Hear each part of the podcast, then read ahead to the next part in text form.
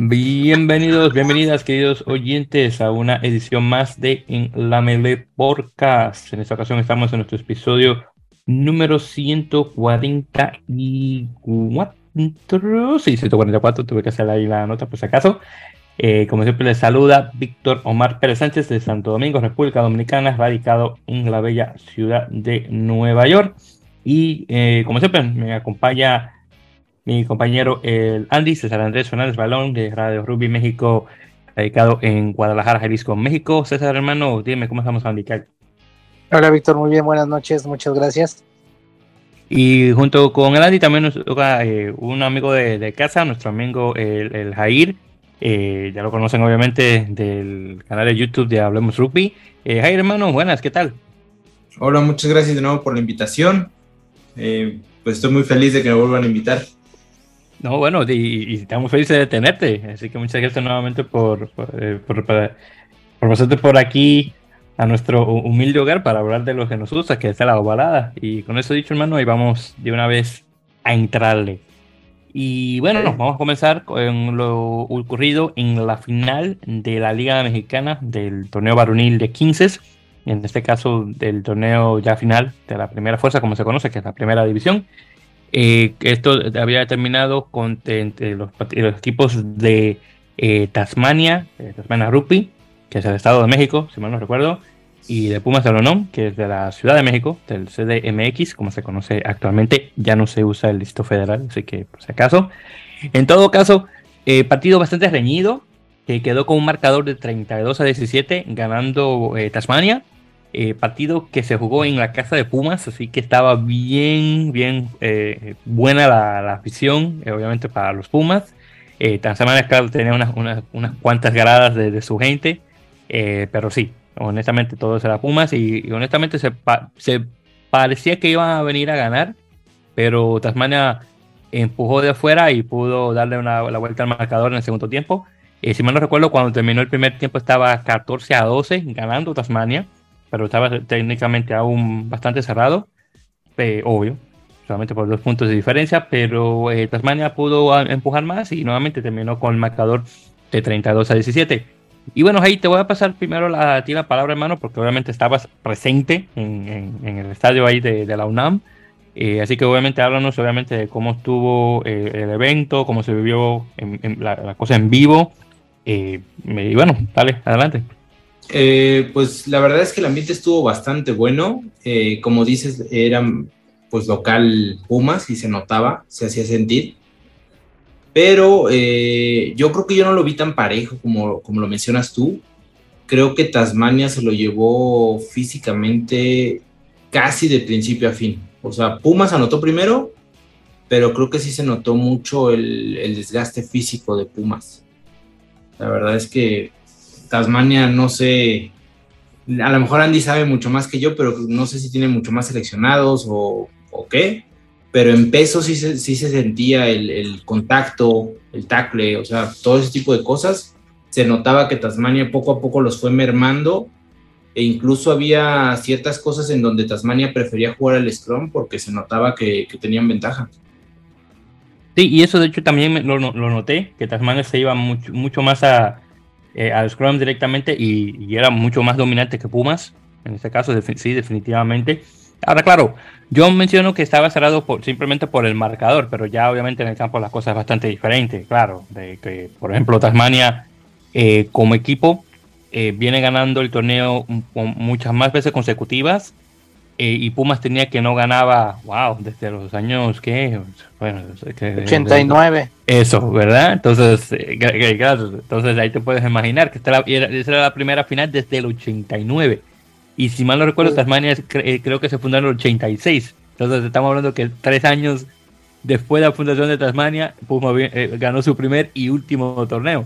Entonces ya te puedes imaginar y Tasmania eh, junto con, con, Wallabies y Black Thunder son los de los tres mejores equipos que tiene eh, la liga mexicana hasta el son de hoy. Y bueno Pumas ahí ya obviamente está empujando ya eh, por ese espacio de igual manera que serían ya los, los, grandes los cuatro grandes por decirlo así. Y bueno entonces bueno tocando ese tema que menciona Jair Andy en relación al a los seleccionados que tal vez tenga Tasmania Eh, obviamente eso definitivamente puede ayudar al rendimiento del equipo y bueno, te pregunto, ¿cómo viste tú la final? Eh, bueno, ya habíamos platicado la, la semana, la última vez que, que, nos juntamos, este, iba a ser una final con eh, eh, Tasmania con el rugby, con la experiencia y Pumas con eh, la velocidad y la juventud. Digo, Tasmania tiene también jugadores jóvenes, pero son jóvenes con más experiencia que los Pumas. Tasmania, pues básicamente, este, tiene ya varios años jugando juntos a ese equipo como tal. Es el equipo del, de, de los cuatro campeonatos. unos jugadores más, jugadores menos. Y pues sí tiene una buena base de jugadores que han estado en procesos de sevens de selección, de selección de 15. Entonces, bueno, el rugby lo, ponían más ellos, ¿no? El, el, cerebro del juego lo ponía más Tasmania, saben qué momentos pegar, en qué momentos ir hacia el frente, en qué momentos tiene que eh, eh, jugar por tres puntos. Eh, y este y Pumas ponía pues, la velocidad, ¿no? Los jóvenes, el juego rápido. Y era un, un juego de estilos completamente diferentes este, y bueno, Tasmania lo sacó, creo yo, por la, el, mejor conjunto, el mejor juego de conjunto y también por tener un poco más de experiencia que, que, la UNAM. Este, eh, y bueno, eh, digo, UNAM, eh, fue un buen rival en, en, el partido, pero sí, este, desde, desde que Tasmania pasando ese primer trade de los Pumas metió el partido a su ritmo y a lo que, a lo que ellos saben, ya este, en ningún momento creo que se vio, se vio eh, complicado el resultado. Mm. Y sabes que ahí viendo rápidamente el listado de los dos eh, equipos, específicamente, pues, nuevamente tomando el tema que mencionas ahí de, personas eh, o jugadores que están en el seleccionado, viendo acá el, listado de jugadores de Tasmania, realmente no hay ningún nombre aquí que yo haya visto al menos anteriormente en una selección de serpientes, pero claro, Ahí voy a mencionarlo ahí rapidito y claro, si ustedes conocen a uno de estos caballeros, ahí me van a corregir. De, entrada, este Sebastián Díaz, el 8, Viñas, uno de los flankers, este, de entrada a ellos, bueno, Max, Max Martínez el conocido seleccionado, pero tiene muchos años jugando, Luke, que es el apertura, así tenían varios jugadores que ya han estado en proceso de selecciones, Fulvio, que no ha estado, no ha debutado en Fulvio Bizarri, que no ha debutado en un cap oficial ni de Seven ni de 15, pero estuvo en el proceso de centroamericanos, entonces sí, este, sí había una, base más o menos grande. Ah, bueno, perfecto. Mira, mira, entonces ahí me, ahí me respondiste en ese caso, ni siquiera tuve que decir nada. Pero, ¿qué, ¿qué, dijiste, hermano? Que no te escuché. No, o sea, que, que sí hay experiencia por parte de los de, los de Tasmania. Por ejemplo, algo que, que dicen que a lo mejor no estuvo ni cerca Pumas de, meterse al partido o, de realmente representar un peligro, pero yo creo que cuando metieron el segundo try, eh, la grada la verdad es que sí se prendió, sí se emocionó. Honestamente creo que la federación tuvo un, error muy malo en poner el partido el miércoles en la noche. Sí, yo porque creo que considero que la gente que fue, y me pasó mucho, yo estuve explicando muchísimo en la grada lo que estaba pasando eh, la gente que fue no sabía y no tenía ni idea de lo que estaba pasando porque no conocen el rugby. Entonces, eh, vi muchos estudiantes. Entonces, yo creo que si hubiesen puesto un partido en fin de semana, a lo mejor hubiese habido un poquito más de apoyo eh, con el entendimiento de lo que estaba pasando. A veces anotaban, a veces había foul, había cosas que podíamos celebrar, como porque yo personalmente iba como del lado de los Pumas, eh, se podían celebrar algunas infracciones o algo así y la afición no presionaba en ese sentido. Entonces creo que ahí sí hubo un error muy grande de la federación poner el miércoles. Digo, desconozco por qué fue esa decisión, pero yo creo que sí faltó más gente que conociera del rugby para que pudiera meter a los Pumas un poquito más en el partido. Esa, bueno, yo estoy 99.9% seguro de que la decisión del miércoles fue de los equipos. Los equipos ponen los días de local y siendo locales los dos, bueno, siendo los dos equipos de la Ciudad de México y sabiendo cómo están los horarios y cómo está la situación de ahorita el clima y el calor y todo eso, y que varios y los dos equipos tenían gente que estaba en procesos centroamericanos, estoy casi seguro que los equipos acordaron que fueran miércoles. Ok. Perfecto, pues, te, creo. por el, calor sí te creo bastante, ¿eh? la verdad. Sí, sí, suena muy, es muy lógico, sí. Entonces estoy casi seguro que los equipos fueron los que decidieron el día. Bueno, ok. Eh, bueno, en todo caso, si ellos se quejan de que no hubo mucha afición dentro del, del, campo o de las gradas, los únicos que pueden en ese caso tener la culpa son ellos mismos, porque ellos son los que decidieron jugarse la Digo, viéndolo como dice Andy, la verdad es que sí es culpa de los equipos, entonces. Pues sí, porque, bueno. Digo, es cómodo jugar en ese horario, pero yo creo que sí faltó un poco más de apoyo en ese sentido.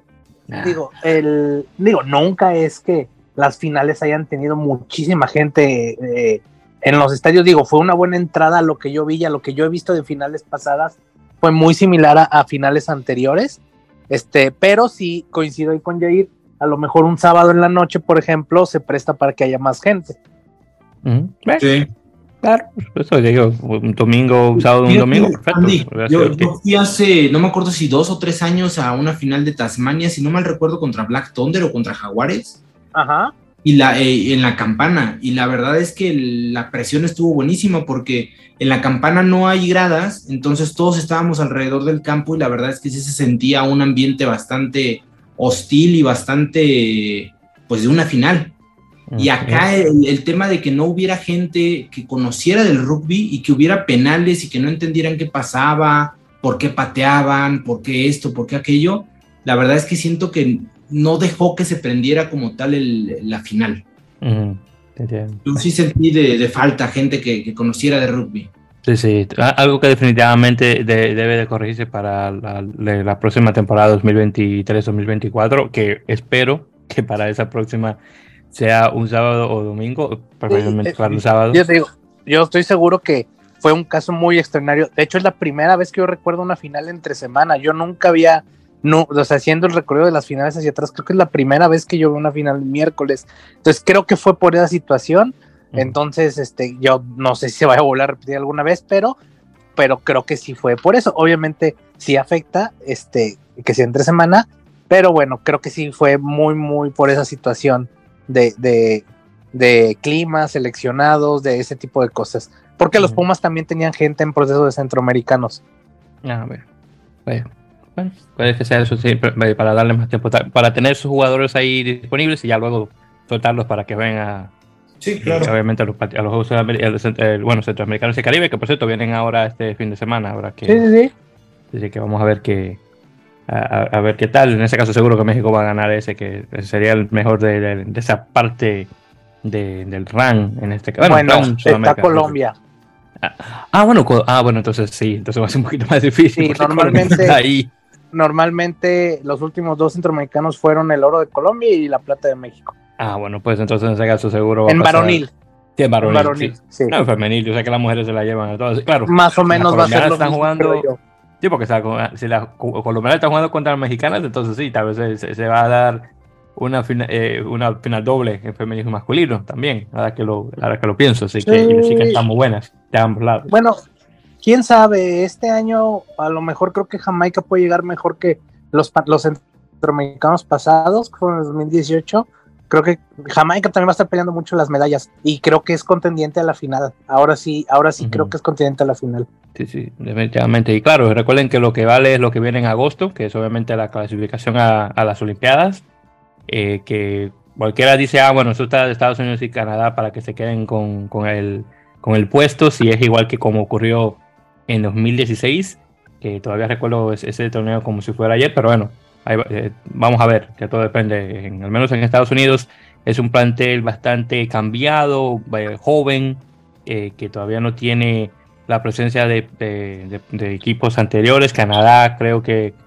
al menos en, este, en, estos últimos dos torneos del circuito mundial vino mucho mejor, pero eso está por ver. Y Jamaica, claro, aunque sube en cierto, de cierto nivel, aún todavía le falta mucho, pero bueno, todo puede ocurrir, claro, por un espacio en, en, las Olimpiadas, así que vamos a ver qué tal con, esas dos cosas.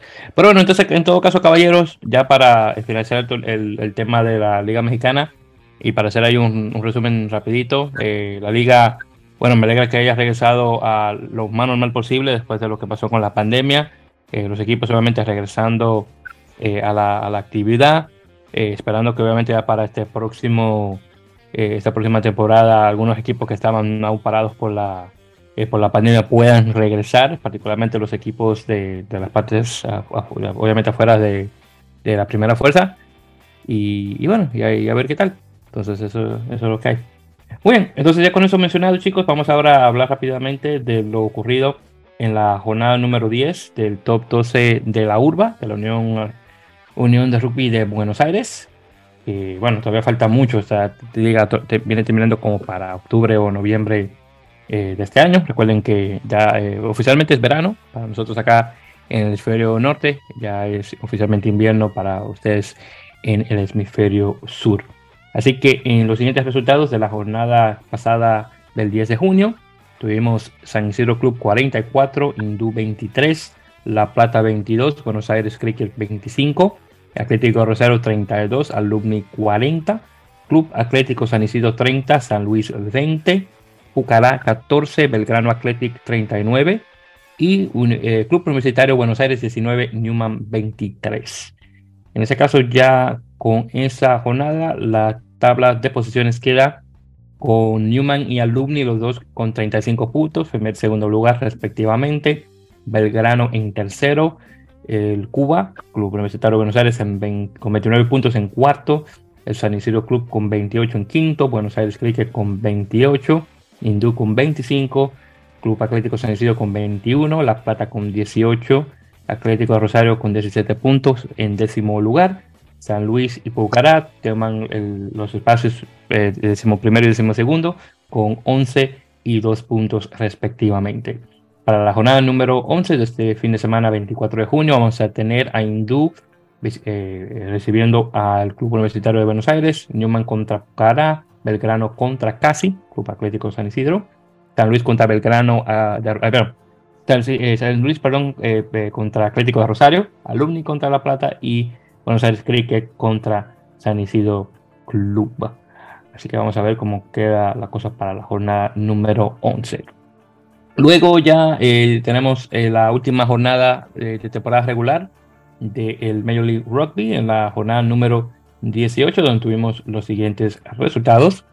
Tuvimos eh, All Grade DC 36, eh, Rugby Atlanta 28, eh, tuvimos Toronto 24, Nola Gol 26, el equipo de Nueva Orleans ganando por dos puntos contra el equipo de Toronto Arrows. Luego tuvimos uno que bastante bueno, que lo voy a mencionar ahí en, un momentito más. Dallas Jackals 28, Chicago Hounds 29. Eh, New England Free Jacks 47, Houston Sabercats 24, eh, Rugby Nueva York 33, Utah eh, Warriors 43 y finalmente San Diego Legion 40, Seattle Seahawks 19. Así que rapidito para mencionar algunos de estos partidos. Primero el de Dallas contra Chicago. Son, estos son dos equipos que están en la parte baja de la tabla. Lo único que se estaban jugando acá era el honor.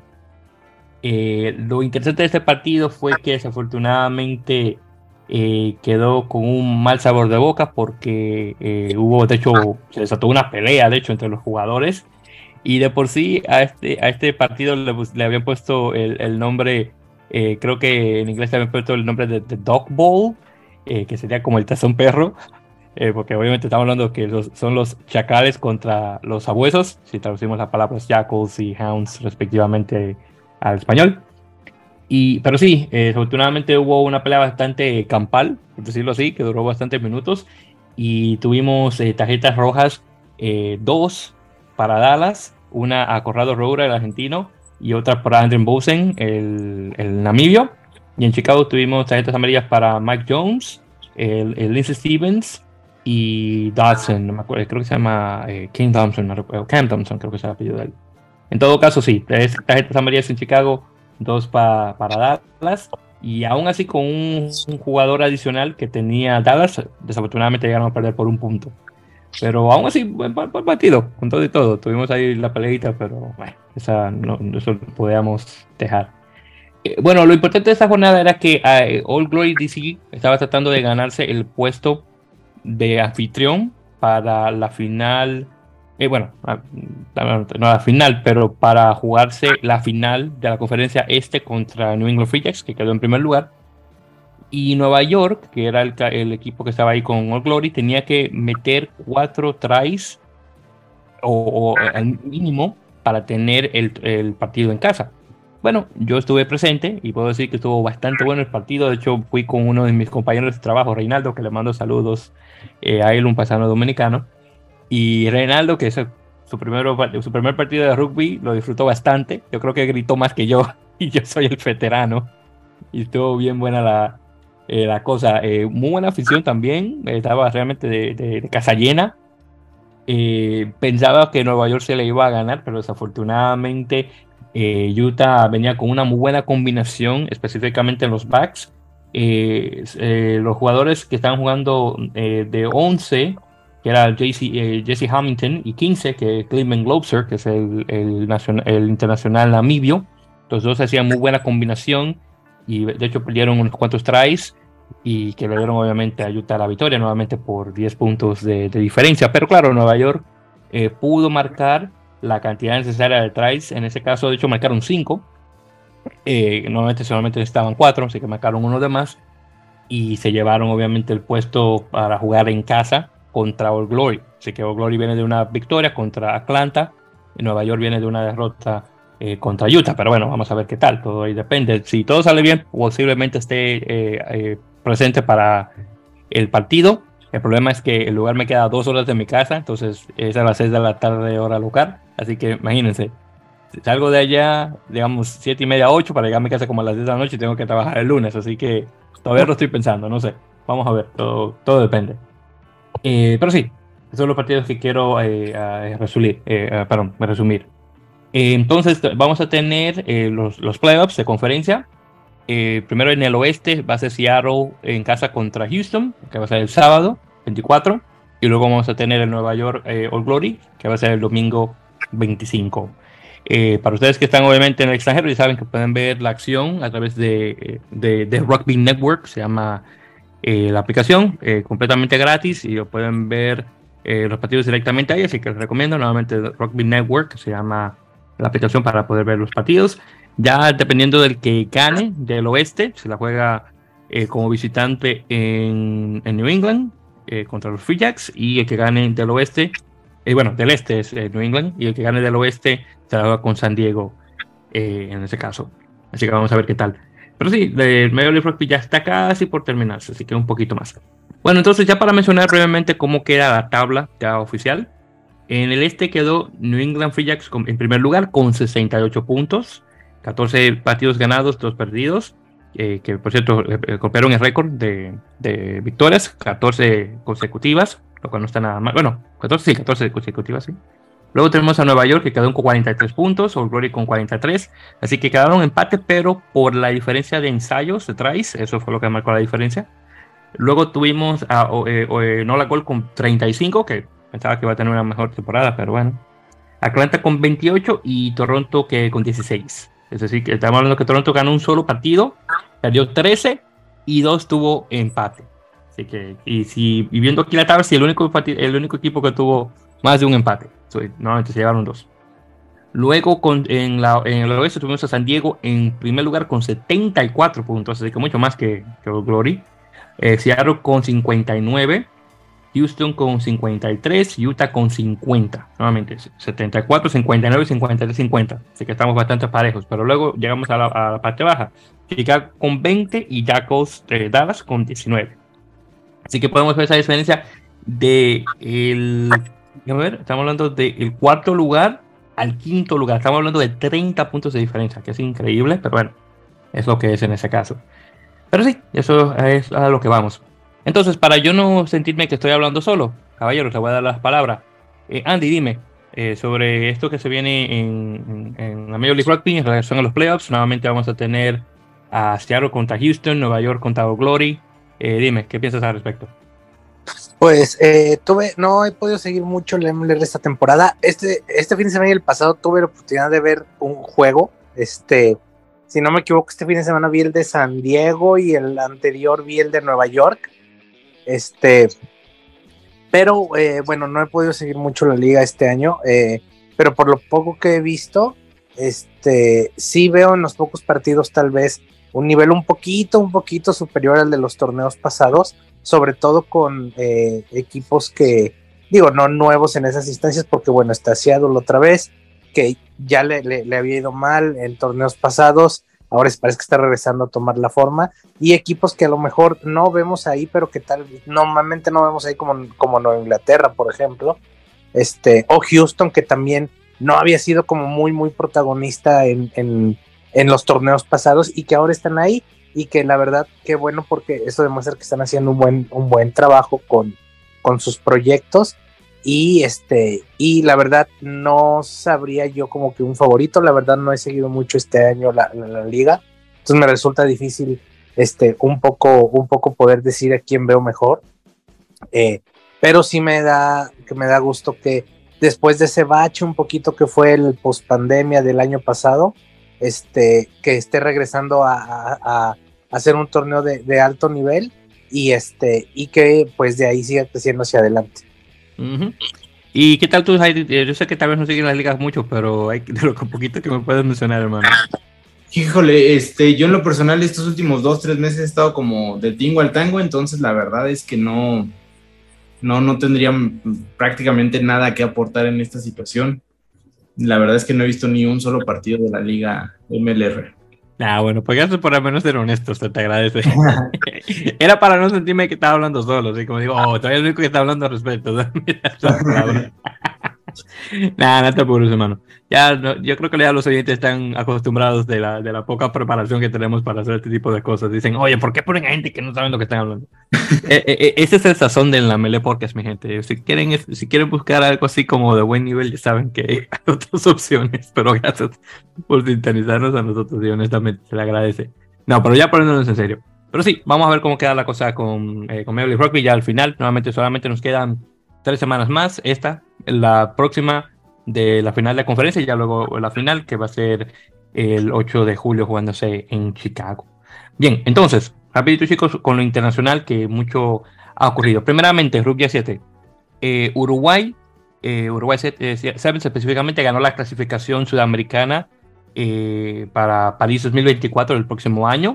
se jugó la final contra Chile en este caso, partido que eh, terminó Uruguay ganando por 12 a 5, más cerrado lo que pensaba. Los chilenos llegaron con todo, pero Uruguay, claro, mostró que este tiempo que duró en el circuito no fue por nada y tuvo unas muy buenas eh, victorias dentro del circuito en esa corta temporada. Así que nuevamente 12 a 5 gana Uruguay. Chile pasa al repechaje eh, y Uruguay clasifica automáticamente para las Olimpiadas.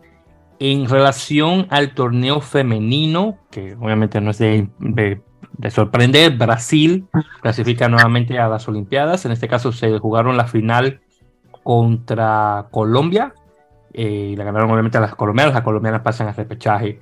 Eh, específicamente, no, no solamente ellas, pero también eh, Argentina. Argentina y Colombia, de hecho. perdón, la final fue Argentina contra Colombia, debería decir.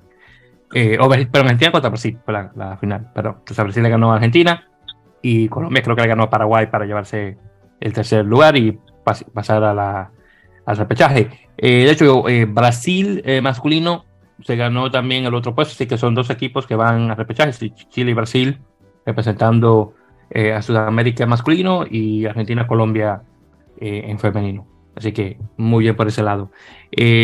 como mencioné, lo de, lo, de Norteamérica viene ya para agosto, así que ya en agosto hablaremos sobre el torneo de, de de, Sevens.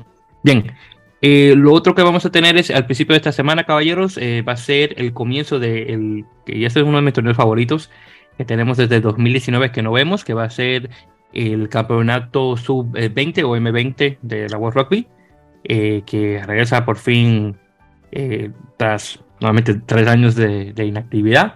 Esto va a comenzar el sábado, se va a comenzar a jugar en, en Stellenbosch, en Sudáfrica, ya tenemos confirmación por parte de World Rugby que los partidos se van a pasar directamente por YouTube, por fin, así para que lo puedan ver eh, en vivo y en diferido de igual manera, ya después de que pasen. Y hablando directamente sobre los equipos eh, americanos, que realmente solamente tenemos uno, que es Argentina. Argentina va a comenzar el torneo eh, jugándosela contra Italia. Italia, que por cierto tiene, y ya confirmado por cierto, el, eh, el, plantel de, jugadores que va a jugar eh, Argentina contra eh, Italia. Eh, jugadores, por cierto, que aquí que podría mencionar que, he visto, por ejemplo, Eliseo Chiabaza, que es, que el capitán, que es un, tercera línea. También acá veo Juan Baronio, Ernesto Judice, Mateo Soler, unos cuatro chicos que han estado afiliados con Dogos y, Pampas de, igual manera. Déjame ver quién más acá. veo Moyano, que creo que posiblemente es familiar de Ramiro, no estoy completamente seguro, pero recuerdo haber visto el nombre anteriormente. Y en Italia realmente el único jugador que puedo hacer mención que he estado siguiendo por mucho tiempo es Carlos Berlese Lizardo, eh, un dominico italiano, eh, nacido de hecho en Santo Domingo, en, mi querida capital de República Dominicana, eh, pero creo que de, padre italiano, madre dominicana, que tiene ya muchísimo tiempo jugando para la, la sub-20. así que vamos a ver qué tal. De hecho, Carlos estuvo muy bueno en este último torneo del Seis Naciones sub-20 Así que vamos a ver que el chico ojalá se pueda mantener. Y claro, como buen dominicano que soy, también tengo que echarle porras al italiano porque, bueno, está uno, uno de mis paisanos jugando ahí en esa selección. Bien, eh, hago la mención más que nada también porque los Pumitas tuvieron un partido de preparación contra los Junior All Blacks eh, que, se perdió desafortunadamente por 59-29, perdón, a 21, 59-21. Eh, eso fue el último partido eh, de preparación nuevamente que tuvieron ambos equipos. Bueno, vamos a ver qué tal. Los Junior All Blacks también vienen con una muy buena, buena planilla de jugadores. Así que vamos a ver qué tal. Eh, de hecho, los All Blacks van a jugar su primer partido contra Gales, que Gales contra los Junior All Blacks. Muy bien, entonces, continuando, hablando un poquito sobre rugby femenino, ya vamos a tener el comienzo del Pacific Four, que es el torneo eh, femenino entre Estados Unidos, Canadá, Nueva Zelanda y Australia, eh, que ya se va a comenzar a jugar ya para el próximo eh, mes de julio. Los dos equipos americanos, Estados Unidos, Canadá, ambos han anunciado un plantel extendido de 40 y algo de jugadores cada uno. En relación a Estados Unidos, muchas de esas jugadoras vienen de los equipos de la Premier 15, que es el torneo profesional que se está jugando en, Inglaterra. Eh, claro está, también hay unas cuantas jugadoras de, la liga eh, nacional, de, la WPL, que es el Women's Premier League. ya solamente es una liga amateur, pero bueno, las chicas juegan y se preparan como profesionales, aunque no les paguen, a mi conocimiento. Y también tenemos unas cuantas chicas que vienen eh, del juego universitario, ya que en femenino todavía se está usando eso eh, acá en el país, eh, ya los hombres realmente no, ese tipo de cosas ya no se ve, porque obviamente tenemos a Major League Rugby, pero nada más aún vemos ese tipo de cosas. Eh, realmente también es lo mismo con Canadá. de hecho, hay muchas chicas también de la liga local, unas cuantas que están en Inglaterra, unas cuantas en Francia también. Hay que recordar de que por alguna razón la provincia de Quebec, que es la provincia francoparlante canadiense, eh, es más conocido por producir damas que caballeros, no sé por qué, pero la mujer quebecoa eh, es bastante ah, eh, apta para el rugby. El hombre, de uno de vez en cuando se escucha que vienen de Quebec. Y si vienen es, por la, de la parte angloparlante, realmente no de las áreas de habla francesa, pero bueno, una pequeña observación que, he hecho. Canadá obviamente últimamente ha estado muy, mucho mejor que Estados Unidos, vamos a ver si eso se mantiene en este torneo. Y obviamente se van a jugar eh, puestos eh, para el torneo más grande que va a ser el, WXV, que es el, torneo femenino, que, ya una liga en sí eh, femenina que se va a estar jugando ya pronto de igual manera. y bueno, vamos a ver qué tal.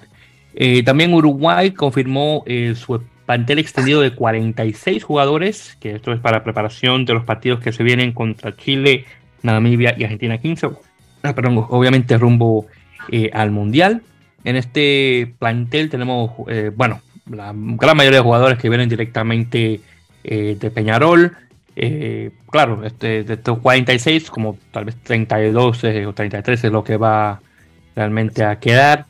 De los jugadores acá que podemos hacer una mención ahí rapidita, Mateo Sanguinetti, Facundo Gatas que está en O'Glory DC, Germán Kessler que está en Provence en, Francia, tenemos a Ignacio Péculo desde Peñarol, eh, Ignacio Dotti, exjugador de Nola Gol, ahora compañero también, eh, Manuel el Bentacar, que está con, con Bayón en Francia, Diego Maño, el, centenario que jugó su temporada con Raptors, que jugó por cierto, muy bien Eh, hay que dársela a, Diego Maño por eso. Eh, Manuel Ardao, de igual manera. Que por cierto, quiero hacer la mención que metí la pata la semana pasada. Eh, bueno, la última grabación, cuando estuve hablando sobre la final de, de Super Rugby Américas, que mencioné que fue Manuel Ardao que había anotado, o creo que había mencionado que era Manuel Ardao, pero no, el supuesto era, era Manuel Diana, así que lo estaba confundiendo, porque Manuel Ardao creo que estaba casándose ese fin de semana, que por cierto felicidades a él por su casamiento. Eh, Manuel Diana obviamente acá también está en el listado, Santiago Arata, obvio, se tiene que mencionar, eh, el famoso medio Scrum que está con, con Cast, Agustín Ormachea, eh, otros de los centenarios en esa posición, Felipe, Felipe Berquesi, el otro Felipe Echeverry, que ganó eh, el más valioso en la final de Super Rugby Américas. Y tenemos a Nicolás Freitas, eh, tenemos a eh, Felipe Arcos Pérez de Rugby del, del Tero 7, eh, Baltasar Amaya, uno de mis jugadores favoritos de, la, de la, temporada anterior, y Rodrigo Silva de Peñarol. Así que nuevamente muchos jugadores de estos, Gastón Mieres también hay que mencionar. Ahora, uno que desafortunadamente no se mencionó acá, y de hecho se lo estaba mencionando a, Andy eh, esta tarde, si llegaste, hermano, a leer el, artículo, es el famoso, el tercera línea eh, uruguayo, claro, Franco el, La Manna, eh, La Manna, perdón, que estuvo muchísimo tiempo y todavía tiene mucho tiempo jugando en Italia, que no estuvo presente en el listado y de hecho me sorprendió. Pensaba que estaba lesionado, pero no, Desafortunadamente, Franco tuvo eh, un problema eh, de, sanción por dopaje y desafortunadamente ha sido castigado con una suspensión de tres años y medio. Eh, la próxima vez que va a poder jugar es para el 20 de octubre de 2026. va a tener, para ese entonces va a tener 35 años, desafortunadamente. según lo que menciona él, ha tenido muchos problemas de insomnia, ha estado usando eh, suplementos para eh, tratar obviamente de, poder dormir. De hecho, él me había mencionado que hubo un día que solamente que se dormía cuatro horas eh, a la semana, que es, me lo encuentro inaudito, cuatro, cuatro horas a la semana durmiendo. Y desafortunadamente usó un producto que tenía cannabis o marihuana, para ser para hablar más claro.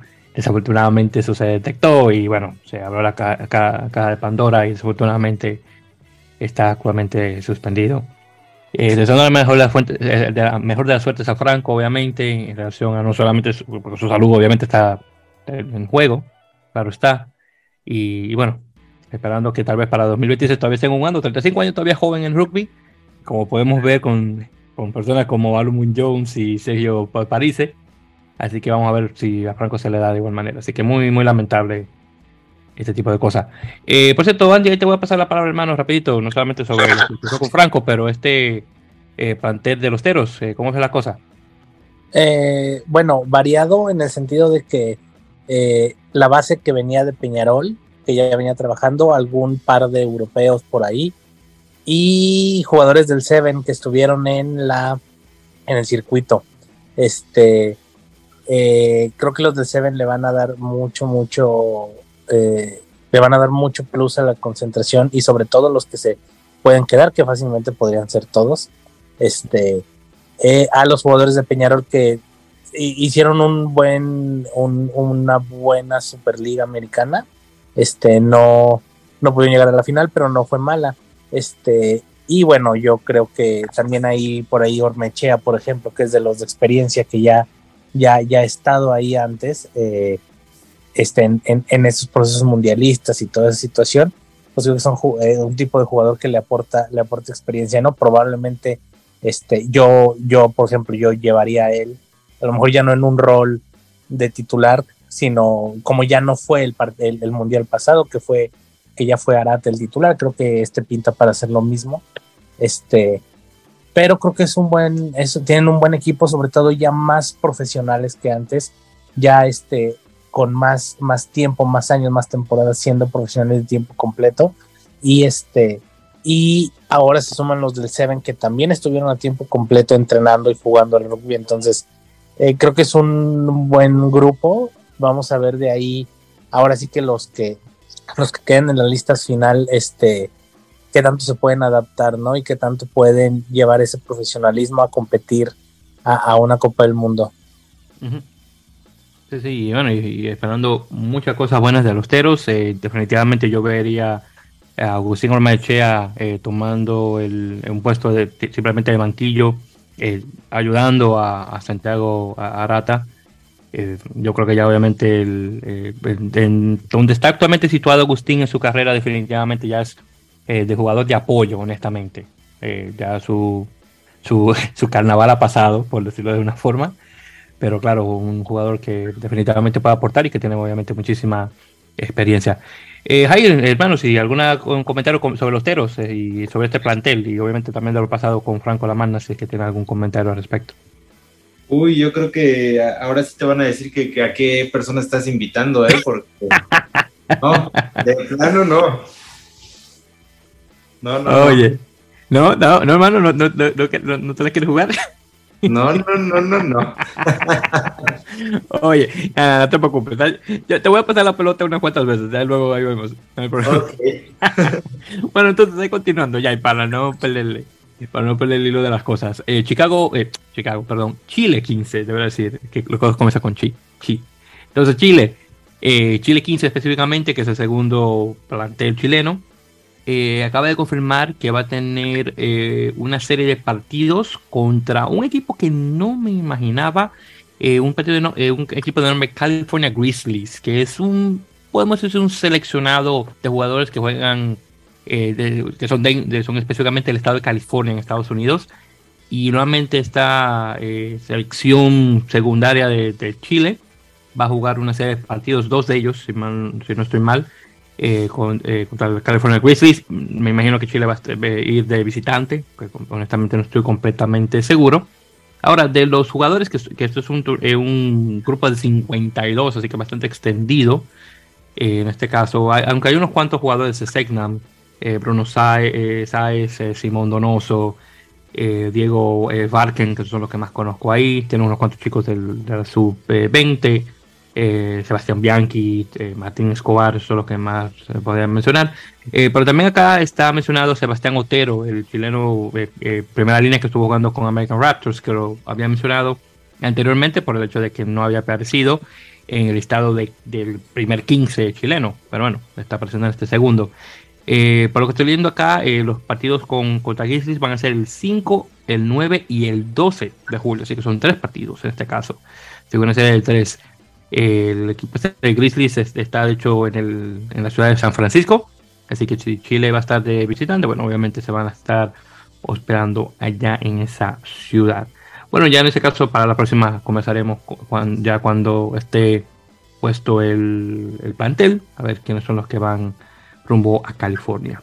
Eh, Canadá también confirmó un plantel extendido de 41 jugadores, pero como sabemos, eh, los, canadienses no van a ir a la Copa Mundial, desafortunadamente, por primera vez en su historia, pero acaban de tener, eh, o confirmar, mejor dicho, una gira de dos partidos que se van a jugar en Tonga, específicamente la capital de Nuku Alofa. tengo que mencionar que no se ha jugado un partido en Tonga, en, en las islas, desde 2017. Desafortunadamente el Estado Nacional estaba en, muy malas condiciones, se arregló eh, y, para 2019 pasó el ciclón, ah, ¿cómo era que se llamaba? Eh, una cosa no recuerdo bien el nombre del ciclón. Desafortunadamente eh, dañó la estructura del, estadio y lo tuvieron que arreglar de nuevo. Así que por eso desde 2017 la cosa no se ha hecho en Tonga y, y nuevamente van a tener dos partidos. Eh, estaba a hecho la segunda gira que Canadá hace en Tonga. La primera fue en el 99, 1999. Así que ya pueden ver que han pasado eh, mucho tiempo desde la última ocasión. Bueno, eh, de este plantel canadiense que podía mencionar, y lo único que puedo decir es que todavía tenemos el efecto Casey Jones, muchos jugadores en, en, Europa de buen calibre que no se quieren llamar por alguna razón. de estos 41 jugadores, 32 son los que van a ir. 14 de ellos eh, no tienen aparición con la nacional, 6 de ellos vienen de clubes amateurs encima de eso. Eh, bueno, eh, ningún jugador que está en, Europa está llamado y claro, los jugadores de, Canadá Sevens obviamente no, están, van a estar disponibles porque se están preparando para la clasificación a, las Olimpiadas. Ahora, de jugadores acá que puedo mencionar, en este caso, Eh, de los nuevos, específicamente Tyler Wong, que es un hooker que juega en Toronto Arrows, eh, que lo voy a jugar en estos días, eh, de hecho muy bueno. Travis Larson, también de Toronto. de igual manera, Liam Bowman, también de Toronto, wow, muchos jugadores de Toronto. Mitch Richardson, Deshaun Bowen, que es el chico que, que, estaba en el 7, ahora lo han llamado para el 15, muy bueno de igual manera. Eh, más que nada eso que puedo mencionar, obviamente de los otros que son, podemos decir que son eh, veteranos, Andrew Quatren, que tiene un tiempo ahí en la Nacional, de Joseph Sears Duru, que tiene 64 apariciones para la Nacional, y viendo aquí de hecho el listado, eh, es jugador que tiene más apariciones, de hecho, de todos, así que muy bien por él, desde 2015, si mal no recuerdo, ha estado con la, la Nacional.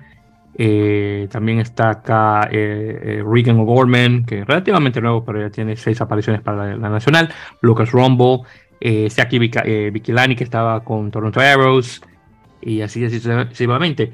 Peter Nelson también está, hay que mencionarlo, que está con Toronto, el nacido y creado en, en, Irlanda del Norte. El que sí no está aquí es Sean O'Leary, pero si mal no recuerdo, él decidió ya no jugar para la nacional. Pero un jugador que sí tengo que mencionar que es nuevo es Calixto Martínez, eh, que es el jugador que se seleccionó como segundo mejor en el draft de Major League Rugby del año pasado. Que de hecho Andy y yo habíamos conversado un poquito sobre Calixto. Eh, no sé, Andy se recuerda muy bien la conversación porque hace ya un tiempo de esto, pero me han mencionado que el, Calixto eh, viene directamente de Wild Rock, Colombia Británica, pero que también tuvo un tiempo viviendo en California y creo que tú y yo estábamos conversando que seguro, que viéndolo así detenidamente, obviamente sabíamos que era hispano, que no estábamos completamente seguros. Bueno, salí de dudas y de hecho le mandé un mensaje a Calixto para preguntarle un poco sobre su familia y me confirma que su papá es de Veracruz. Y sí, exacto. Y tuvo muchísimo tiempo viviendo en, en, California. Se conoció una señora canadiense y se mudaron a Canadá. Y así ahí fue que nació Calixto. Entonces sí, Calixto es eh, México-canadiense, aunque creado un poco en California. Eh, me confirma también que desafortunadamente su español no es muy bueno, porque cuando iba a la escuela, obviamente como Canadá, practicaba o aprendían francés, pero que su español desafortunadamente no se hablaba en casa, así que, aunque entiende un poquito, no, habla mucho, aunque me confirma que se está juntando mucho con los chicos argentinos en All Glory DC, y eh, que está cogiendo unas palabritas en español y también le gusta mucho la yerba mate. Así que eso puedo confirmar. Exactamente. Así que Calixto, eh, muy bien. Por cierto, ya me dijo de antemano que le encantaría venir para hacer una entrevista. Así que, Andy, prepárate que te va a tocar a, a, ti hacer la entrevista y yo tengo que interpretar. Así que ya sabes, prepárate, que eso viene. Ok. ya luego, ya luego quedamos tiempo con Calixto y vemos a ver qué tal. Y más con ese nombre, Calixto, es un nombre, ese nombre es extremadamente mexicano. Así que al menos eso lo tiene. Y, y el apellido, obvio. Pero, pero bueno, ese, hermano tiene que aprender español pronto, más con ese nombre. y si no español, al menos, al menos azteca o maya, algún, algún idioma amerindio al menos, porque wow, te digo, increíble. Pero sí, eso es lo que se viene con, con Canadá. Así que vamos a ver. Tonga, por cierto, que anunció su plantel eh, para no solamente para, eh, para lo que se viene en la Copa Mundial, pero también el torneo de Pacific Nations eh, Cup. Sí, Pacific Nations Cup, sí, creo que se llama así que va a jugar contra Samoa, Fiji y Japón eh, ya en los siguientes días. Eh, que por cierto, tremendo el plantel que ha anunciado Tonga, chicos. No sé si ustedes han estado al pendiente. Han llamado un gran número de jugadores, exjugadores con, con Nueva Zelanda, algunos cuantos con Australia. Eh, el, yo creo que el cambio más grande ahí es Aaron Coleman, exjugador de, de los Wallabies, que ni siquiera, que su, ni siquiera sabía que su papá eh, fue alguna vez capitán de Tonga en, la Copa Mundial 87, porque usted lo ven así rapidito y yo honestamente no veo mucho tongano de él, tipo parece más blanco que otra cosa. Eh, así que el tiro definitivamente más para su mamá que para su papá, pero bueno. En todo caso, eh, Alan va a jugar para, para, Tonga. También obviamente ya tenemos el dato ya hace tiempo de que jugadores como Malakai Fekitonga, perdón, Charles Piatau, el caballero ese Israel Falau, que poder usar otros términos para referirme a él, pero para qué hablar con sabandijas. Eh, pero sí, personas como de, ese tipo van a estar jugando ahí. Aunque hay que dársela. Israel como persona es un, es un, desgraciado, pero como jugador es muy bueno. Hay que dársela. No estoy de acuerdo con él eh, en, alguna, en algunas de, este, de sus eh, vistas en general, pero como jugador es muy bueno. Así que hay que dársela. Como ser humano es una, una porquería, pero como jugador es muy bueno. Vamos, vamos a ponerse de esa forma. Pero bueno, continuando, para, ir, no, para no enfadarme. Eh, Nueva Zelanda confirmó también su plantel de 36 para el Rugby Championship, el campeonato de rugby. Eh, menciono Nueva Zelanda porque van a jugar su primer partido contra los Pumas en Mendoza. Eh, los Pumas aún no confirman su plantel, así que eso lo vamos a dejar ya cuando esté confirmado. Pero eh, tienen cinco jugadores nuevos. Uno de ellos, Tongano, Sami, Sami Penny Finau, eh, y los demás me imagino que son directamente allá. Ah, bueno, hay uno que es eh, Fillano, en Moni Naragua, específicamente. Eh, obviamente todos juegan ahí en, en, Super Rugby, porque si juegas afuera de, bueno, de Nueva Zelanda, no te seleccionan. algunos desafortunadamente que no van a estar disponibles, incluyendo uno de mis favoritos, Angus Tabao, que más que nada uno de mis favoritos, porque de hecho conozco a algunos de sus familiares que viven aquí en Estados Unidos. Así que tengo un tiempo ya siguiendo la, la carrera de Angus, de cuando estaba anteriormente jugando en, en Waratahs, en, Nueva Zelanda, en Australia, y luego se regresó a Nueva Zelanda a jugar. Eh, este Patrick eh, eh, desafortunadamente no va a estar disponible. Cebu Ruiz, también un jugador de, del equipo de, de, Crusaders, que por cierto la final se va a jugar ahora contra Chiefs, a ver qué tal. Eh, pero bueno, ahí vamos a ver cómo se da la, la cosa con eh, Argentina ya cuando anuncie su plantel. Bien, otro también que tengo que decir, esto es una mala noticia para nosotros, Estados Unidos. Eh, eh, Samoa confirmó su plantel para lo que se viene también en la Copa Mundial. Y uno de los jugadores que seleccionaron para, para esto que se viene de la Copa Mundial es un jugador de Estados Unidos. Titi Lamositele y el famoso Pilar que duró mucho tiempo jugando en Saracens y luego pasó el resto de su tiempo jugando en Montpellier en Francia. Desafortunadamente ha hecho el cambio de, eh, eh de Estados Unidos a Samoa.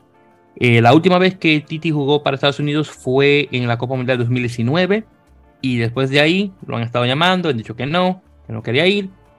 Y bueno, no sé si era algo que venía planeado, de que él quería tratar de jugar las cosas con Samoa, o el hecho de que Estados Unidos obviamente no clasificó al Mundial, no sé. El caso es que Titi va a hacer el cambio, va a jugar ahora para Samoa. Eh, y, me, duele más que nada porque Titi es, de hecho, uno de los primeros jugadores estadounidenses que eh, hace hincapié en, la Liga Europea. Eh, hay que hacer la mención de que Titi ha estado en Inglaterra, bueno, ha estado en Europa desde, desde los 19, 20 años, porque entró a través de la academia del Saracens, estuvo años ahí, después, obviamente ganó muchísimo con Saracens, no fue un jugador constante, desafortunadamente, porque obviamente tiene su elegibilidad con Estados Unidos y obviamente van a poner un jugador que pueda jugar para Inglaterra antes que él. Luego hace el paso con Montpellier, que ha estado, que ha sido una presencia aquí y allá. Eh, pero sí, desafortunadamente decidió no jugar para Estados Unidos eh, después de la Copa Mundial 2019 y bueno, ahí vemos, eh, ahí vemos lo que hay. Así que desafortunadamente, eh, de hecho me tomé una foto con él cuando Saracens estuvo eh, jugando un partido de casa aquí en Estados Unidos contra Newcastle Falcons. Eso fue en, Filadelfia, recuerdo, hace unos cuantos años. Eh, tipo bien chévere, de hecho. y yo le dije que era uno de mis jugadores favoritos en la nacional, pero bueno, ah, cómo las cosas cambian. Así que, aunque me, me duele, como, como fanático de las águilas que soy, pero por otro lado lo puedo entender. Además que él tiene su descendencia samoana, que creo que es su abuelo. Ni siquiera, yo creo que los padres de él, todos los dos nacieron aquí, si mal no recuerdo. Pero bueno, es lo que es, ¿qué puedo decir? Y bueno, Samoa también, tremendo, eh, tremendo equipo también que ha anunciado. Creo que el de Tonga le, suma un poquito más.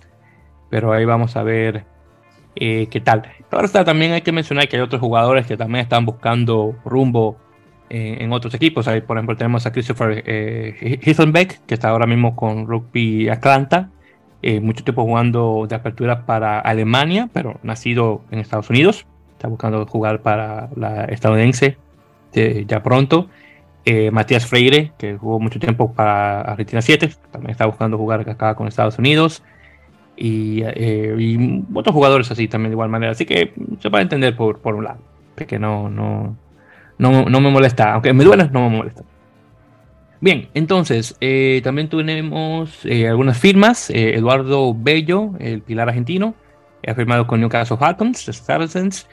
Marcos Kremer, desafortunadamente, ha sido suspendido por cinco semanas después de una tarjeta roja por un, un, tackle alto. Eso fue cuando esta francesa estaba jugando contra Racing 92 y fue un tackle alto a Finn Russell, el pilar, eh, el pilar, el apertura, perdón, escocés, te voy a decir. El tipo no, no tiene ni pinta de primera línea. Pero si Marcos Kremers afortunadamente se va a perder el Rugby Championship, pero bueno, va a estar disponible para la Copa Mundial, así que va a tener unas semanas de descanso. Eh, por cierto, hablando de Uruguay, eh, de nuevo, pues me pasó a mencionarlo, eh, no sé chicos si ustedes vieron el, el, el, uniforme que va a estar usando Uruguay para la Copa Mundial, que por cierto está bien bonito, tengo que admitir, pero lo menciono más que nada porque el, el, este, la camiseta alternativa es amarilla. Eso no me lo esperaba, pero claro, yo sé que eso viene por el, probablemente por el sol de, de mayo que está en la, en la bandera. Eh, no sé si han visto ustedes el, eh, nuevamente las camisetas, en particular esa amarilla. A mí personalmente me gusta, aunque he escuchado a gente diciendo lo contrario que no. Pero personalmente no tengo ningún problema con esa, eh, camiseta. Bueno, más que amarilla sería como entre un amarillo dorado casi, más o menos, casi tira como para anaranjado. Pero está muy bonita. No sé si ustedes la han visto, pero se la recomiendo, está muy, está muy chévere y obviamente la camiseta regular que usan ellos siempre, obviamente que es la, celeste. Bien, eh, también tuvimos, a ver, ¿qué es esto? Ah, oh, sí, también Eliseo Morales, el medio scrum argentino, desafortunadamente eh, va a seguir de, la contienda para un puesto para la Copa Mundial, desafortunadamente se lesionó y tuvo que tener una cirugía y va a estar fuera por bastante tiempo, así que desafortunadamente eso. Pero bueno, son cosas que, que pasan. También, por cierto, tuvimos algunos movimientos de chicos eh, de, que están pasando perdón, a jugar a Francia. Eh, muchos de ellos argentinos. Eh, Tomás Rezana, que eh, pasa a, Montalbán desde Scarlets en la, liga galesa. va a estar ahí en ese caso. otro canadiense, Matt Mukebun, que también estuvo con, eh, con ahora va a estar jugando en, en Charent. Y Andrés Vilaseca, que se va a mantener jugando con, con Van en, en Francia, eh, haciendo todavía compañía con su compañero de, de los ceros, eh, Nicolás Freitas. Eh, la otra cosa también, eh, Gonzalo Quesada, famoso eh, director técnico argentino, antiguamente con Staff francés, ahora va a ser el director técnico de, Italia, comenzando en el 2024. Así que después de que Kieran, Crowley termine con la Copa Mundial con Italia, ya luego de ahí va a pasar Gonzalo a, a tomarse esa posición. No sé por qué lo mencionaron tan con tanto tiempo de anticipación. Yo creo que eso es algo que se debería haber hecho después de la Copa Mundial. Pero bueno, ahí veremos qué tal. Y, ver, bueno, ver qué, qué, Gonzalo Quesada le puede eh, ofrecer a la selección italiana, a ver si la mantiene eh, a un muy buen ritmo. Eh, y por cierto, yo te pregunto, porque yo sé que tú conoces a, a Gonzalo Quesada, eh, obviamente por su tiempo también en Jaguares 15 y luego regresándose al staff francés. ¿Cómo tú crees que un, un, una persona, desde, bueno, un director técnico de ese calibre pueda aportar a, esta selección italiana? Eh, pues creo que, digo, tiene muchísima experiencia. Gonzalo Quesada le, le, le ha hecho mucho bien a, a a, eh, bueno, a, a, París, al Stade, de Stade francés, uh -huh. lo hizo bien, eh, era un buen jugador, entonces tiene, ya, ya tiene mucho tiempo, este, tiene mucho tiempo ya en, eh, a un buen nivel, no a un nivel de elite como entrenador. Entonces, creo que eh, puede, puede, puede hacerlo bien. Creo que Italia lo que busca es poder consolidar esa, esa renovación de jugadores que está teniendo ahorita. Eh, si bien ahorita están en renovación todavía, creo que para el próximo ciclo mundialista ya no es renovación, sino ya va a ser el presente completo ahora sí. Y creo que Gonzalo puede ser un buen entrenador que los pueda, que los pueda llevar y tratar de consolidarlos, ¿no? Y tal vez buscar, pues no sé, un pase, a lo mejor en el próximo mundial.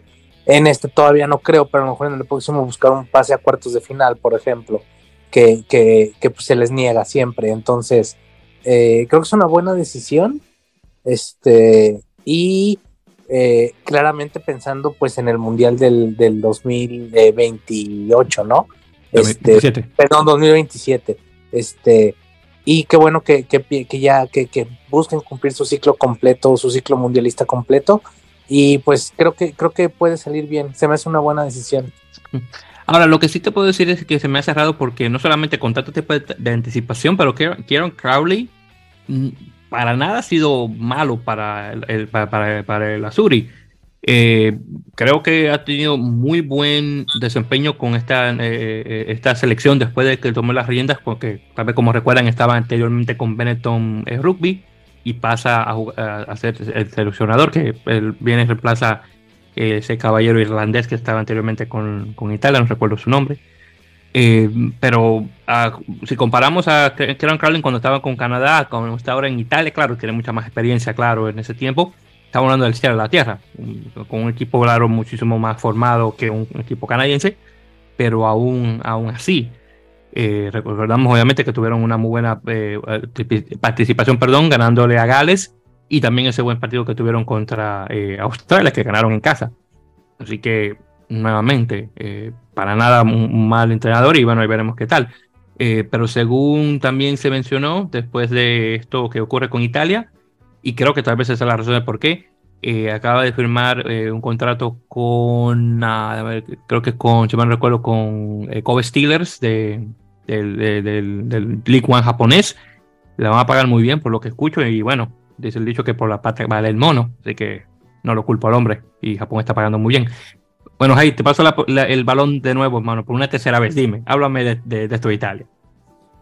Eh, pues digo, no sé quién era el entrenador que, mencionabas, pero creo que Italia ha mejorado, o bueno, ha sacado unos resultados que pues eh, podrían significar una mejoría últimamente, porque creo que llevaba, no sé, casi 10 años que no ganaba ni un partido y si mal no recuerdo yo lleva dos, uno en el Seis Naciones pasado y en el anterior otro. Sí. Y pues sí me extrañaría, si era el entrenador que dices, eh, que acaban de como destituir, pues sí me extrañaría como ese, ese cambio, ¿no? Digo, tampoco es que tengan un gran juego, pero pues sí se veía una mejoría, aunque sea mínima. Significante, honestamente, con, con Crowley. Y dime, ¿qué tal con Gonzalo Quesada? Si me puedes hablar del caballero. Eh, la, la, verdad desconozco otra vez. te, voy a traer más, más seguido, no por eso. Sí, me, estás, preguntando, te, voy a empezar a, a, mandar por ahí mensajes donde quiera platicarte porque de repente me, me preguntas donde de plano no, ni idea. no, no, está bien, hey. Eh, lo estoy intentando. te tiré la pelota la tercera vez. Vamos a ver si la cuarta. un poco el femenil, ahí donde, donde creo que las chicas están muy bien. Ah, bueno, pues también por el femenino. bueno, el femenino está jugando muy bien. Con casi una hora de, de, episodio para que yo pueda hablar de algo que medianamente he visto.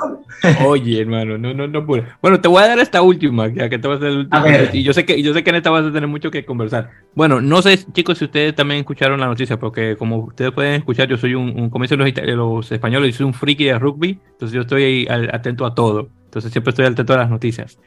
Se dice y hasta ahora es un rumor, claro, se dice desde Georgia que World Rugby va a lanzar la idea anterior que tuvieron de, la Liga Mundial para 2026 y que ya es un hecho que se va a dar.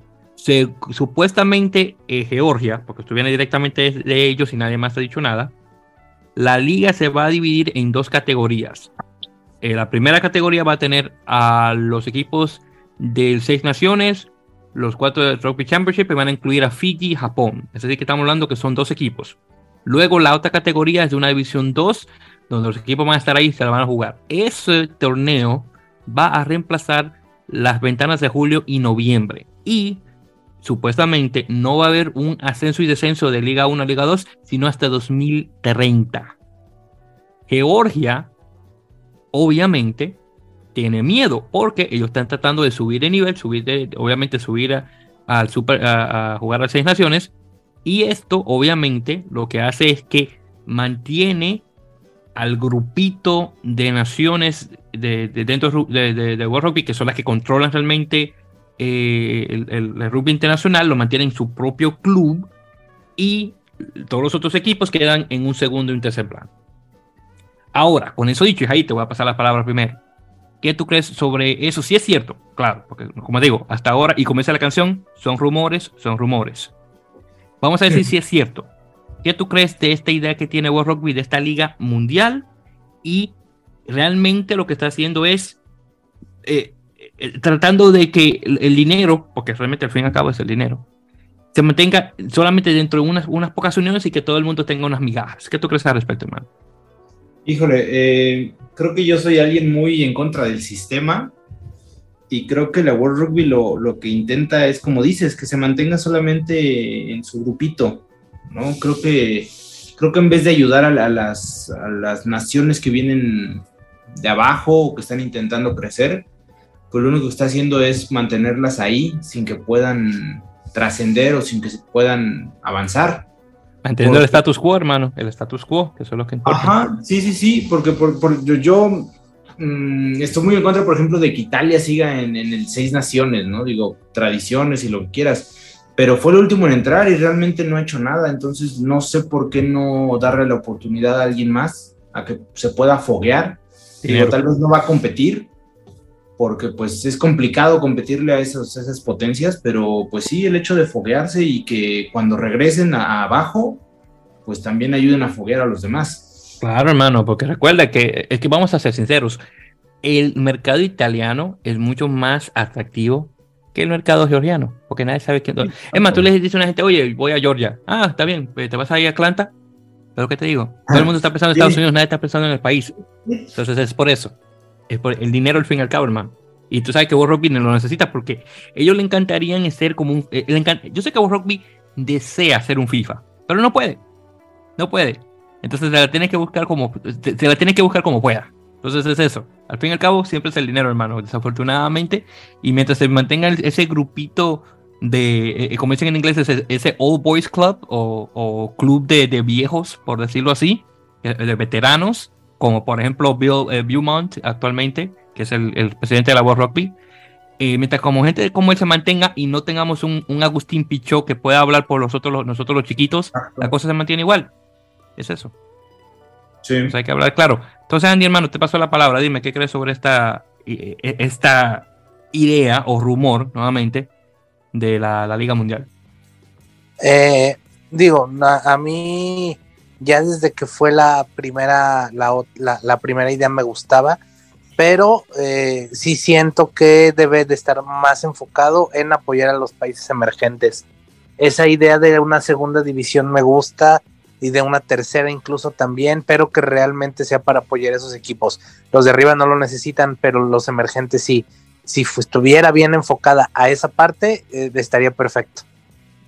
Y mira, con todas sus falencias, hay que dársela a FIFA.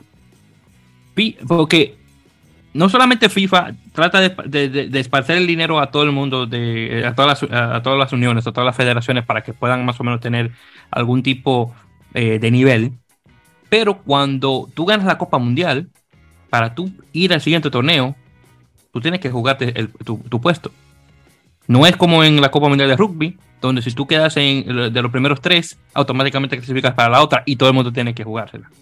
Entonces, por ese lado hay que dársela a FIFA en ese tipo de preparación con su torneo eh, mundial. Claro, podemos hablar que no, que FIFA tiene más equipos, obviamente no podemos comparar el, eh, fútbol asociación con rugby fútbol, porque es más popular, bla, bla, perfecto, eso, eh, eso se puede mencionar.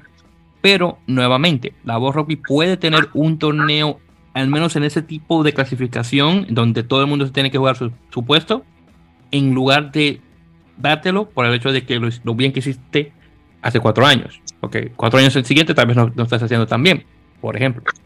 Entonces, son cosas así, pero bueno, en lo que es, eh, puedo decir que la, idea de la Liga Mundial me gusta en femenino, en este caso, que eso es lo que es el, el, WXB, es, es, eso, la misma liga, pero obviamente con damas. A mí me gusta por el hecho de que el rugby femenino necesita ese tipo de cosas, porque honestamente las chicas no juegan internacionales con frecuencia. Entonces ahí ese tipo de formato sí puede funcionar en femenino, pero en masculino honestamente no. Ahora, a futuro que la, X, la WXB pueda cambiar al formato eh, masculino, perfecto, a futuro.